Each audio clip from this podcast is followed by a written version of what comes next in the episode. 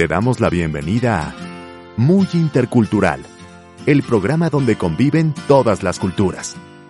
Si vives, trabajas o estudias en un país distinto al que naciste, tienes una pareja de otra cultura, o sientes atracción por conocer otros países, tradiciones y formas de ver la vida, este es tu programa. Comenzamos. Muy intercultural. Bienvenidas y bienvenidos a Muy Intercultural. Soy Klaus Salcedo y gracias por acompañarme en este podcast dedicado a temas expats, amores multiculturales y relaciones a distancia. Recuerden que en Amazon pueden comprar por un precio súper económico, digamos 5 euros, como 100 pesos mexicanos, 5 dólares, el libro de todo lo que me hubiera encantado saber al emigrar un libro de ayuda en el que varios especialistas y expats aportan su granito de arena para ayudar a más personas que están pensando vivir en otro país. Ahora sí, vamos de lleno con el tema del podcast. Cuando vives fuera de tu país y en el extranjero, que tus amistades y familiares te visiten y se queden en tu casa son momentos súper esperados y deseados por muchos de nosotros. Sin embargo, esta bendición se puede convertir en una verdadera pesadilla por varias razones. Para hablar a profundidad sobre el tener visitas en casa, pero desde el lado psicológico, emocional e incluso social, quise hablar con nuestra psicoterapeuta de cabecera, Irene del Valle, especialista en estos temas. Recuerden que en el blog de Muy Intercultural pueden encontrar un artículo sobre este tema, pero visto desde el lado de una experta en protocolo. El artículo precisamente se llama Visitas en casa, alegre experiencia o pesadilla infernal. Se los recomiendo. Ahora sí, vamos de lleno con nuestra experta. Hola, mi querida Irene, ¿cómo estás? Ay, muy bien, Clau, ya eh, muy contenta del primer podcast de este año, del primer episodio. Ay, yo también, me encanta volver a con una invitada de lujo como tú. Yo sabes que siempre súper agradecida de estar por acá. Gracias por proponerme este tema del que fíjate se habla poco, pero todos los expats vivimos, disfrutamos o incluso padecemos en carne propia. Sí, sí, totalmente. Creo que es básico, de la canasta básica del migrante. Empecemos. Sabemos que no hay normas explícitas de sana convivencia ni para anfitriones, ni para los invitados que van a pasar unos días o una estancia determinada en nuestras casas. Pero, ¿Cómo podemos planear una visita para que, tanto a los invitados como a nosotros, nos resulte una estancia sana y linda, de la que podemos sacarle provecho y disfrutar? Mira, Clau, justo como lo has dicho, no hay normas universales y muchas veces son implícitas, ¿no? Nos comportamos como anfitriones o como invitados como creemos que tenemos que hacerlo. El estereotipo del buen anfitrión es el que hace todo, el que le resolvió la vida a sus visitas, que casi casi le sacó el tapete rojo, ¿no? Y el estereotipo, por ejemplo, de un buen visitante es el que no causó problemas ni incomodidades, pero bajo esa premisa podemos dejar de lado muchas cosas sin decir, muchas necesidades sin cuidar y tenemos el riesgo de sentirnos incómodos. Así que como cada persona es un mundo y no hay reglas únicas de convivencia, y en este caso de visita, es importante con cada persona que nos visita, pues conversar nuestras expectativas, nuestros deseos, pero también no solo eso, sino nuestras posibilidades, ¿no? En cuanto a tiempo, en cuanto a nivel de energía, en cuanto a espacio, e incluso también la parte económica, ¿no? Porque de esa forma podemos acordar cómo recibirles. Y también es muy importante preguntar a ellos qué esperan de su tiempo de visita, porque entre más claras estén las expectativas de cada parte y más honestos nos permitamos ser con la otra persona de lo que queremos en este tiempo de, convivencia, pues más cómodos vamos a estar, ¿no? El tiempo que compartamos. Creo que ya no solo es hablar de los lugares turísticos a los que iremos, sino sobre todo lo, de lo que cada quien espera de este encuentro, porque hay muchas emociones asociadas a visitar o ser visitados.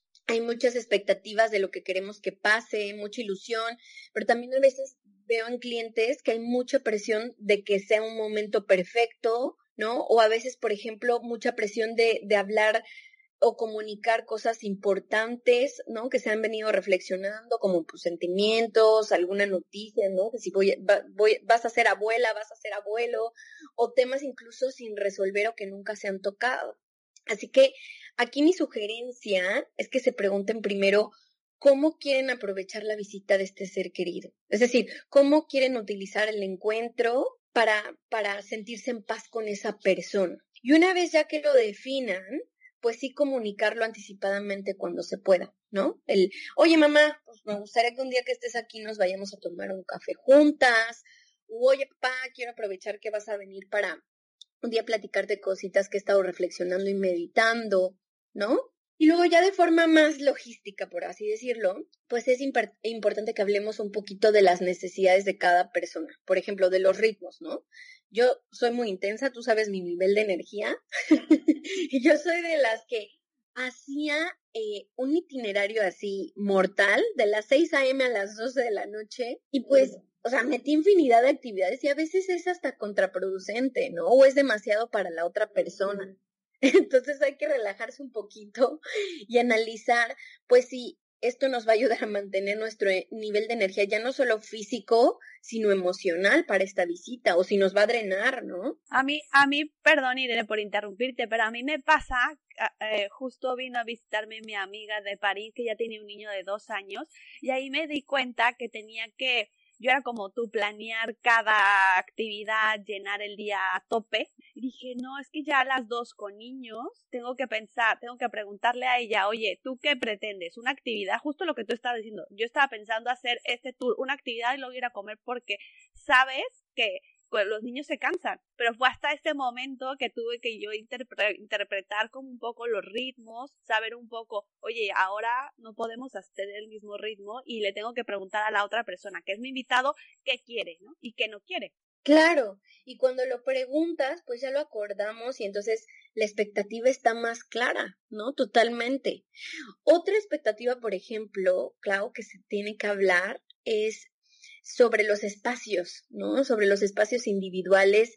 Eh, por ejemplo, no solo es importante pensar en el espacio físico que esa persona va a ocupar, ¿no? Si, si tienes una habitación de invitados y va a poder estar como en ese espacio más privado, tener su, su lugar, lugar incluso para poner su ropa, si va a tener un baño, o si va a estar más en un espacio de uso común, como un sofá o en la sala, ¿no? Sí, sí, yo estoy totalmente de acuerdo contigo, porque todos necesitamos un poco de espacio para estar con nosotros mismos. Y no solo eso, a mí me pasó que tuve algunos invitados en un piso y cuando es en un piso, pues todo es como más de compartir. Me he dado cuenta que ahora que estoy en una casa y que tenemos más espacio, como que te sobra espacio y entonces también hay más espacio mental y personal, ¿sabes? Porque tú sabes que ellos tienen su baño, pero era cuando estaba en un piso y teníamos visitas, era que Alejandro llegaba cansado de trabajar y él llegar y que la, el salón, la sala estuviera llena de artículos personales de las visitas que teníamos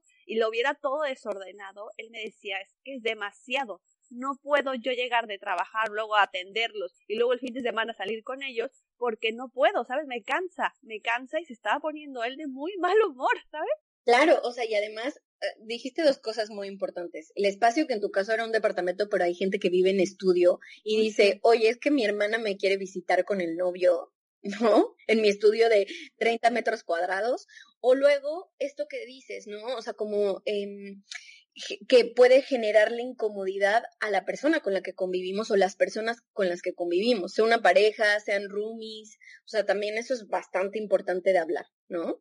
Y por ejemplo, o sea, es, es decir abiertamente, oye, tal vez en ciertos momentos del día no les acompañe o no podrá acompañarte a tal lugar, ¿no? O también abiertamente decirles que se sientan libres de hacernos saber si hay algo que quieren hacer por su cuenta, tal vez también la otra persona quiere como ese espacio, ¿no? O algún momento en el que necesiten descansar. Incluso cuando las visitas duran eh, varias semanas o meses, pues nosotros podemos tener compromisos con otras personas, ¿no? O, sea, algún cumpleaños, alguna boda, alguna cena, y pues es importante mencionarlo también anticipadamente para que nuestro invitado planee cómo usar ese tiempo y nosotros podamos seguir nuestra vida, porque tener visitas no significa sacrificarnos, sacrificar la vida que hemos creado, Sí, obviamente tal vez pues nos reservemos para compromisos más especiales, pero es importante no sentir que, que sacrificamos o dejamos de hacer nuestras cosas. No tenemos que entretener 24/7 a nuestras visitas, ¿no? Porque después de ese punto de vista vamos a terminar agotados, resentidos, drenados. Creo que hay que, me gusta mucho todas las reflexiones y consejos que nos has compartido, porque es dejar claro eh, hasta dónde, ¿no? Qué quieres, cuáles son los ritmos, porque luego, como tú dices, hay muchas expectativas hacia el que el anfitrión, ¿no? De lo que tiene que hacer. Y, y, el otro invitado hasta se puede sentir, ¿sabes? Porque no lo tratas como él pensaba que tenías que tratarla o tratarlo. Pero cuando lo dejas claro, a mí me pasó que ahora que soy madre, pues sí le dije, por ejemplo, a mi hermana, oye, ahora no te voy a poder acompañar a todas partes o tenemos que hacer más pausas, ¿no? Porque ya con un bebé cambia. Y me, y me di cuenta que su, su estancia fue mucho mejor. Claro, porque lo platicaron, ¿no? Y tal vez estas expectativas sin bebé no se platican, ¿no? Como que como que tu hija en este eh, sentido fue como el pretexto, pero al final del día dio más claridad. Y también, por ejemplo, ¿no? Como la parte, la parte económica, ¿no? Cuando vamos de viaje, está, o sea, pues queremos verlo todo, queremos probarlo todo, y uno cuando vive en un lugar no sale todos los días a comer, a cenar, a, a, desayunar. Por ejemplo, a mí me pasó un año que me vinieron a visitar literal como ocho veces y yo decía, o sea, no voy a pagar o la octava vez por ver la Giralda y por, por subirla, ¿sabes? Y decía, mira, yo ya le he visitado más que cualquier sevillano en su vida, te espero aquí abajo y ya cuando bajes nos tomamos una cervecita. Sí, sí, sí, sí, totalmente. Yo también, también es porque a lo mejor eh, la parte económica es súper importante también aclarar eso y también porque a lo mejor tú ya esa atracción la has visto innumerables veces y también. sí. Y hay cosas que dices, o sea, por ejemplo, cuando ya venía el octavo invitado, yo le decía, mira, voy a entrar contigo a, al Alcázar, que a mí me gusta más que la Giralda, y eh, tú entras a la Giralda y yo mientras hacía algo, o te espero aquí, o tal, ¿sabes? Es un poco como negociar también, no se trata de que pues ya lo vi todo y entonces vete tú solito, pero hay cosas que tal vez no quieras ver de nuevo. y bueno, otra cosa que creo que es importante también comunicar pues es eh, el nivel de implicación, ¿no? En, en, en la convivencia. Yo creo que algo que pasa comúnmente es que no queremos que nuestro invitado se moleste, pero hay que permitirles que hagan algo. A veces creemos que hacer todo es ser un buen anfitrión, pero por un lado, la gente se siente más cómoda cuando puede hacer algo y se siente útil, ¿no? Así que si se ofrecen, por ejemplo, hacerte el desayuno o lavar los platos de la cena, permíteles que lo hagan porque tanto las relaciones sanas como las visitas saludables se basan en un dar y un recibir, en la reciprocidad. ¿Tú qué piensas, Clara? Súper importante, más para nuestra cultura, ¿no? Mexicana, porque yo lo he notado mucho en este caso con los españoles y los mexicanos, que los españoles son más de ayudarte, ¿no? De que entran a tu cocina, deja yo te ayudo con los tras, no sé, te ayudo por aquí, te ayudo por acá. Y el mexicano, como es ese anfitrión, súper anfitrión que quiere darte todo, ¿no? Culturalmente, ese, no, no, no, pero tú no hagas nada, ¿qué necesitas? Y ya con el tiempo eh, aprendes que no, que como tú dices, las visitas saludables tienen que basarse en un, en un dar y recibir. Claro, total. Sí. Pasemos a una fase 2. La planeación de nuestra visita fue estupenda, pero con el paso de los días y con los claroscuros de la misma convivencia, pues se ha generado tensión y estrés durante la estancia. Y es que querámoslo o no, tener visitas por un par de días, pues es increíble. Pero, pero, digamos que se vienen por meses. Evidentemente, en este tiempo puede haber discrepancias, roces, malos y buenos días. ¿Cómo mejorar dicha convivencia y relación cuando aparecen estos tensores?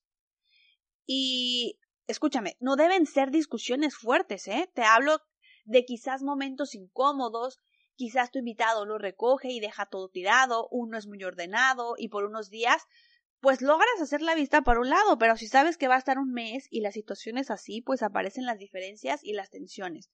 ¿Cómo salvar esta situación? Esto es algo muy común, Clau. O sea, a muchas de las personas que acompaño les ha pasado, a mí me ha pasado con mi madre, ¿no? Hay ciertos momentos de tensión que, como dices, no tienen que ser la gran pelea, pero pues por un lado hemos cambiado, ¿no? Simplemente hacemos ya las cosas diferentes y eso pues puede traer roces.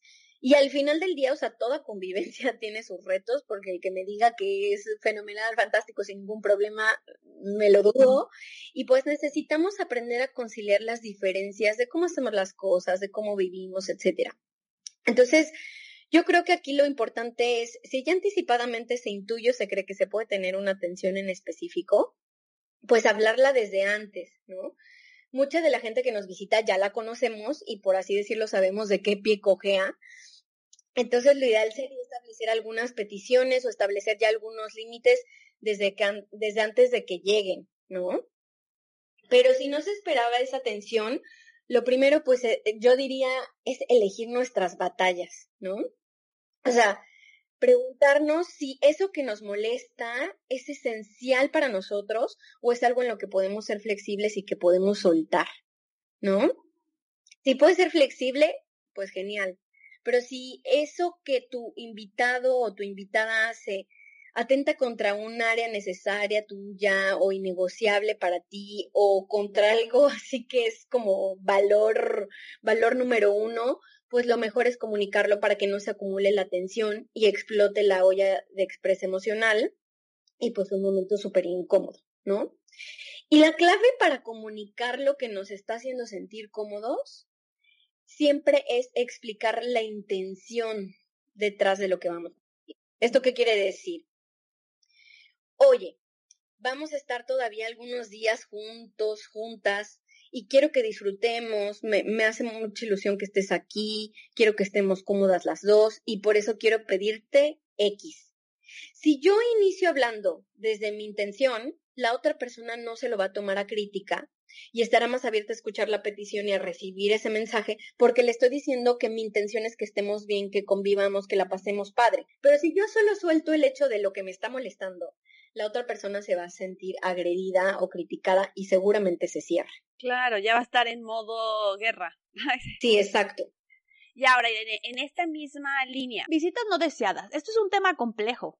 ¿Cómo evitar que te visiten personas que no quieres que te visiten siendo polite? ¿Cómo se aprende a decir que no? Que el mexicano es para eso muy malo, ¿eh? Culturalmente. ¿Cómo evitar la típica o típico conocido que se entera que vives en otro país y te ven como un hotel? Pues nunca se han llevado del todo, pero pues quieren visitarte, ¿no? Quieren aprovechar que estás allá.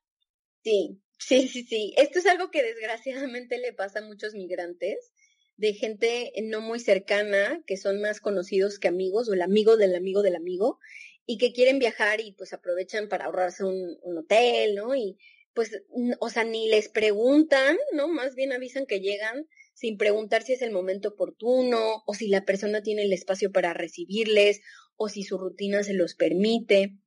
Y aquí el gran problema, como tú lo dijiste, es que no sabemos decir que no, ¿no? Culturalmente hablando, si hablamos de mexicanos, no sé si en toda Latinoamérica sea así, pero no sabemos decir que no. Llevamos muy mal hecho de poner límites, ¿no? Yo siempre he dicho, lo, lo decíamos en, en, varios programas, que estar por acá nos ha ayudado a poder decir que no, ¿no? Pero aquí lo importante es, eh, pues que, que el problema es que nos sentimos comprometidos a decirle a todo el mundo que sí. A mí, por ejemplo, sí me encanta tener visitas y soy de las que suele recibir con gusto, incluso a gente que es conocida y no tan amiga, pero hay gente que eso sí le pesa mucho y están en todo su derecho de no querer, ¿no? No, ya a mí. a mí me cuesta, me costaría muchísimo. Fíjate que a mí hay algo que me dijo mi terapeuta que se me quedó muy, muy grabado y creo que aplica mucho también para esta situación. Y ella me decía, siempre hay un poco de culpa que pagar. O la culpa con otros por priorizar tus necesidades y decirles sí a lo que deseas, que en este caso sería decir que no puedes recibirles. O culpa contigo mismo por hacer de lado tus necesidades y deseos y priorizar lo que la otra persona quiere, en este caso llegar a tu casa. Y la pregunta es, ¿qué culpa estás dispuesto a pagar? Así que aprendamos a decirle a la gente que lo lamentamos, pero que no podemos recibirles, ya sea porque no tenemos el espacio físico, ¿no? Hay gente que vive, como lo decíamos, en habitaciones o departamentos súper reducidos. Aquí en Europa hay pues estudios muy pequeños. O, por ejemplo, también decir que no es el momento idóneo por circunstancias personales, ¿no? Por ejemplo, tú que acabas de tener una bebé recientemente, pues, o sea, tal vez no, no es el momento, ¿no? Eh, que también pasa, por ejemplo, ya no solo que no sea un momento económico, sino que no estés en un buen momento anímico o con tu pareja, y una visita sería un estresor extra que no te puedes permitir. Claro, o económico, ¿no? Exacto, o sea, en todos los sentidos, ¿no? Puede ser em, emocional, anímico, económico, o sea, no le debemos nada a nadie y tenemos que pensar que ya es lo suficientemente complejo vivir lejos como para forzarnos a invertir nuestra energía en una visita que no nos apetece o que en ese momento no es algo que, que, deseamos o podamos afrontar, ¿no? Y además de explicar un mejor momento, pues tal vez algo que minimiza la culpa de la que les hablaba, ¿no? nos hace sentir no tan mal, pues sí es como decir, oye, mira, no te puedo recibir por X, Y o Z, pero te puedo sugerir algunas opciones eh, para que te hospedes que son muy buenas, o tengo un amigo que tiene un Airbnb, o decirle, pues dentro de tus posibilidades, cómo si quieres y puedes encontrarle, ¿no? No se trata de negro blanco de no te veo, o te quedas y te aguanto, no te veo, sino puede ser como, oye, mira, no te puedo recibir, recibir en mi casa en este momento, pero te, te, propongo que tal día nos vayamos a cenar, o si quieres tal día, pues te enseño el centro de, mi ciudad. elegir nuestra culpa y, y, sobre todo ver, no hay blanco ni negro, ¿no? El, el gris es lo, lo ideal. Ahora vamos con el lado B de la vida migrante. Cuando uno desea ver a sus seres queridos y como sabes que viene en poco tiempo, pues quieres aprovechar el tiempo, hacer mil actividades con ellos, disfrutarlos al máximo, pero al mismo tiempo, pues no puedes desconectar de tu realidad. ¿Cómo equilibrar este tema? Porque una cosa es que estés dedicado al 100% a ellos 10 días y otra muy distinta por 90 días. Me parece que tocas un punto muy importante porque veo que es una de las preocupaciones que, más tienen los migrantes y un reto que se repite mucho, por ejemplo, en mis pacientes, ¿no? Y es cómo equilibro y balanceo mi vida cuando tengo visitas. Sí creo que el migrante se encuentra con este reto que de por un lado querer sacarle jugo a los días, aprovechar cada segundo, porque sabes que aunque sean tres meses, que sea un ratote, por ejemplo, eh, pero pues al final del día sabes que no les tienes siempre, ¿no? Pero también se tiene una vida que hay que seguir desde trabajo, desde estudios, desde relaciones, hasta cosas que parecen básicas pero no lo son. Por ejemplo, nuestras rutinas de autocuidado, ¿no? Justo tenía una paciente que, iban a venir sus papás y me decía, Irene, es que me ha costado tanto trabajo como hacer ejercicio, crear esta rutina de comer a ciertas horas, dormir a ciertas horas, que no sé cómo hacerlo ahora que van a venir mis papás, ¿no? Y como bien dices, o sea, una cosa es ajustarse una semana, que en su caso creo que venían dos meses, ¿no? O sea, pero cuando ya es ese tiempo o, incluso temporadas más largas, pues sí es importante eh, balancear o hablar de espacios que no puedo renunciar o que son importantes para mí, ¿no? Como le dije, pues tal vez platica con ellos de que no vas a ir diario a como normalmente vas, pero que sí vas a ir tres veces a la semana, ¿no? Eh, o sea, que sea como un balance. Eh, el, siempre le digo a mis pacientes, de tu rutina diaria, ¿cuál es la cosa a la que no puedes renunciar? O sea, porque es una obligación, y cuál es la actividad a la que no quieres renunciar, ¿no? Que es, o sea, tu actividad de mayor disfrute. De esa manera, pueden, eh, o sea, pues la obligación hay que atenderla sí o sí, como es el trabajo, no puedo decir, ah, pues tres meses no trabajo, ¿no? Pero también no tengo que renunciar a esas cosas que me gusta hacer. Sí, hablar y decir, mira, en esto flexibilizo, en esto no, esto es mi, mi negociable, ¿no? También creo que es importante integrar a nuestros seres queridos y amigos a nuestra rutina, ¿no? Y a nuestras actividades. Y así por un lado no, no desconectamos de la vida que tenemos y por el otro lado tenemos la gran ventaja de que nuestros familiares pueden entender un poco nuestro día a día en el extranjero. O sea, a mí me pasa con mi mamá que yo sigo yendo al gimnasio, evidentemente en las primeras semanas pues no, pero ya después, oye, ma, necesito una hora, ¿sabes? Incluso le puedes preguntar, ¿a ti no te gustaría ir al gimnasio o acompañarme o hacer otra actividad en lo que yo también hago esto? Ese tipo de cosas pueden unir y también cuando vienen tanto tiempo, generarles también que tengan su rutina también en otro país, porque vienen mucho tiempo. Sí, sí, sí, claro. O sea, aquí, como, como lo decíamos, ¿no? Lo importante es hablar, oye, van a ser tres meses mira, las primeras semanas que vamos a hacer este viajecito juntos, pues obviamente no voy a hacer ejercicio, no voy a hacer tal, pero ya después para mí sí es algo muy importante porque influye en mi estado de ánimo, en cómo duermo, en tal.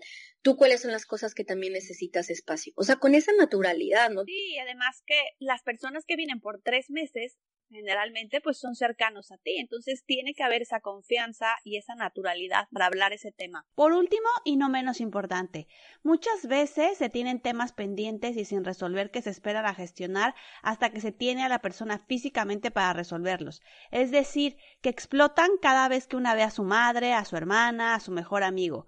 ¿Cómo gestionar este tipo de problemas? Sí, este tema también es bastante importante Yo creo que sí, que hay cosas que, que, es importante hablar y tratar en persona, ¿no? Para evitar malos entendidos y que justo las visitas son una oportunidad muchas veces de solucionar ciertas situaciones sobre nuestra dinámica con esa persona, ¿no? Que se han dejado en stand-by por, por la distancia y porque además pues no queremos hacerlo por teléfono para no tener malentendidos o porque simplemente pues no, no sentimos que sea la manera de hacerlo, ¿no?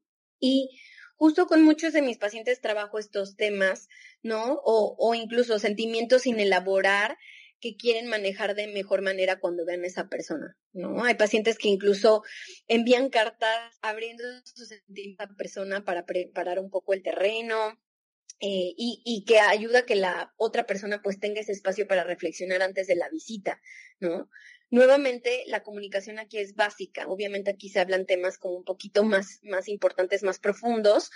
Y yo creo que aquí, antes de comunicar algo que me esté pesando, pues es importante entender el trasfondo, ¿no? Si, si es un sobreequipaje emocional que vengo cargando desde hace muchos años o si es algo que se ha generado desde que vivo en el extranjero. Hay gente que hasta que está en el extranjero habla temas de la infancia, ¿no? O, o, se permite hablar con sus padres de, de cosas que sintieron cuando vivían en, en, su país.